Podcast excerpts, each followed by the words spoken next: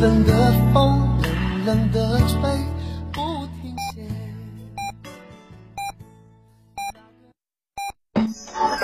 FM 九九八提醒您，现在是北京时间二十点整。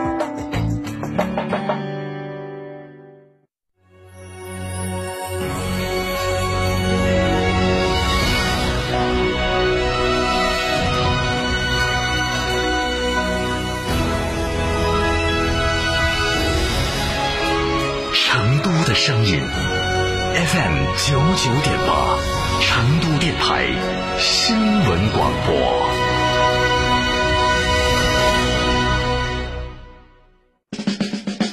言谈举止静一静，网上网下都文明，发生争执让一让，平心静气别抬杠。文明城市从我做起。别墅大宅全案整装，就选新百利 ITD，十八年老牌公司，真全案、真定制、真省心。新百利 ITD 定制只为别墅设计，专注大宅。微信预约 CDCD 六七八八 CDCD 六七八八，电话预约八幺七幺六六六幺八幺七幺六六六幺。品质只因经久历练，用颠覆之姿打造全岩家居高定时代。龙城装饰二十二年品牌沉淀，厚积薄发。六三幺三八八七七，六三幺三八八七七，受人之托，忠人之事，装修就选龙城装饰。吃火锅只点一道菜，怎么选都不对。营销也要拒绝单一。电视广播新媒体方案活动发布会层出不穷，告别纠结。天成传媒独家代理成都广播电视台电视广播看度 APP 广告经营业务，详询八四三三六九五五。九九八快讯。来关注这一时段的九九八快讯。今天是消费者权益保护日，我们来关注一下相关的热点新闻。十五号，一则出租屋产假星巴克外卖达到七百二十九单的报道冲上热搜，引起网友热议。据报道，四川绵阳市场监管局接到举报，称某居民楼内有人销售假冒星巴克咖啡。执法人员到达现场，发现该窝点共计接单七百二十九单，涉案金额高达四万多元。执法部门将约谈外卖平台，而星巴克客服也提醒顾客应在官方平台购买，若发现假冒情况，请尽快联系客服。在三幺五前夕，有记者调查发现，为迎合不法买家对医学证明的需求，网络黑产通过平台引流兜售指定内容的假证明，其中甚至包括核酸证明。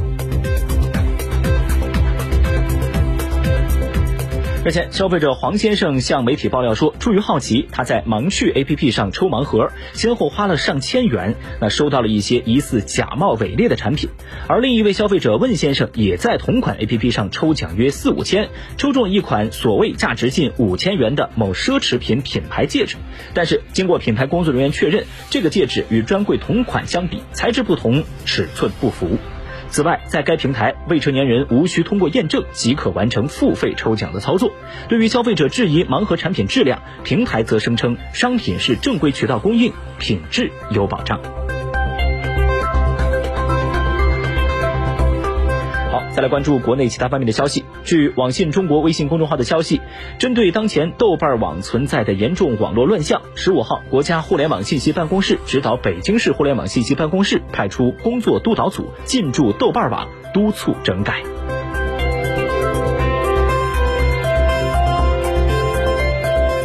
十五号，国家原柬埔寨中医抗疫专家组举行出征仪式。来自中国中医科学院西苑医院肺病科、心血管科、针灸科等科室的十名医护骨干将赴柬埔寨和专家组先期抵达人员会合，依托中方援建的医院开展对外医疗援助，向检方介绍推广新冠肺炎疫情防控中国经验，运用中医药组织开展救治工作，助力柬埔寨抗击疫情，深化两国抗疫合作，并开展中医优势病种的临临床诊疗，推广中医药技术，提升柬埔寨的医疗卫生水平。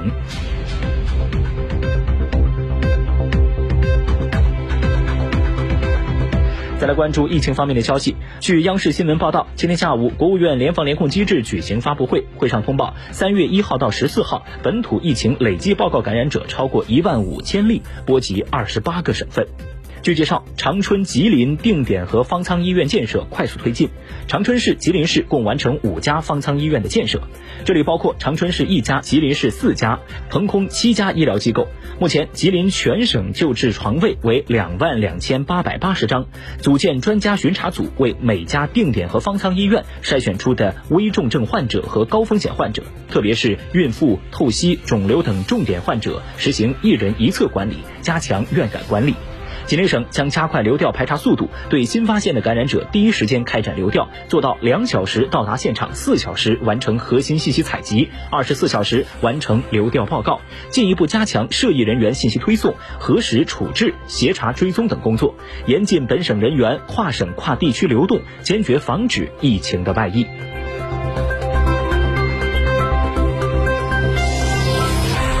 今天，吉林省红十字会发布消息，公开募捐医用外科口罩等防护类、消毒类物品及药品，同时接收社会捐款。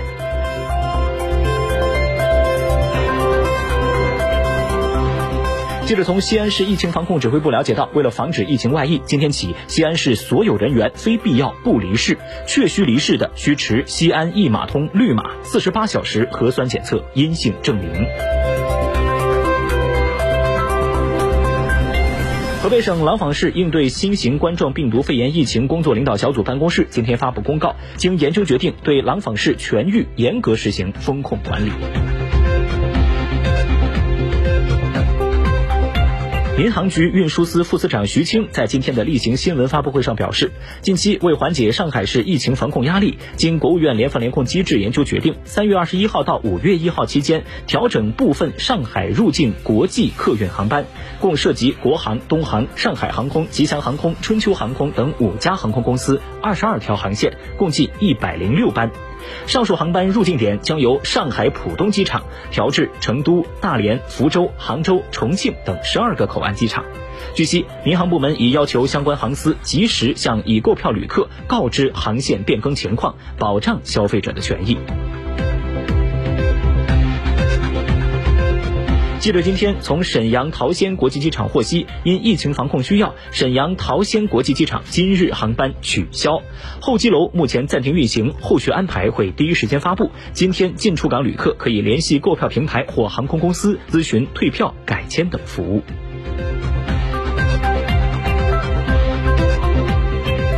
视线转向国际，欧盟轮值主席国法国十四号宣布，欧盟已经决定对俄罗斯采取进一步的制裁，主要包括取消俄罗斯的贸易最惠国待遇，禁止欧盟企业投资俄罗斯油气行业，禁止向俄罗斯出口奢侈品和高级汽车，禁止俄罗斯钢铁出口到欧盟等。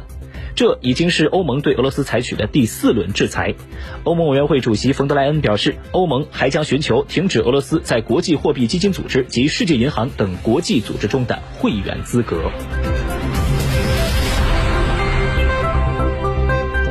据美国劳工部日前公布的最新数据显示，今年一月美国空缺的职位数约为一千一百二十六万三千个，接近最高历史记录。同时，离职人员总数上升至六百一十万，显示劳工短缺的状况依然严峻。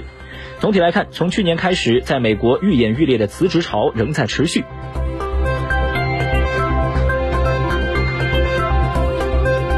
来自今日俄罗斯网站的消息，欧盟植物油行业协会警告称，由于乌克兰停止出口葵花籽油，欧洲目前面临严重的葵花籽油短缺，预计剩余库存仅可维持四至六周。该协会表示，俄乌军事冲突导致每月约二十万吨葵花籽油无法从乌克兰运抵欧洲。当地时间十五号，俄罗斯副总理表示说。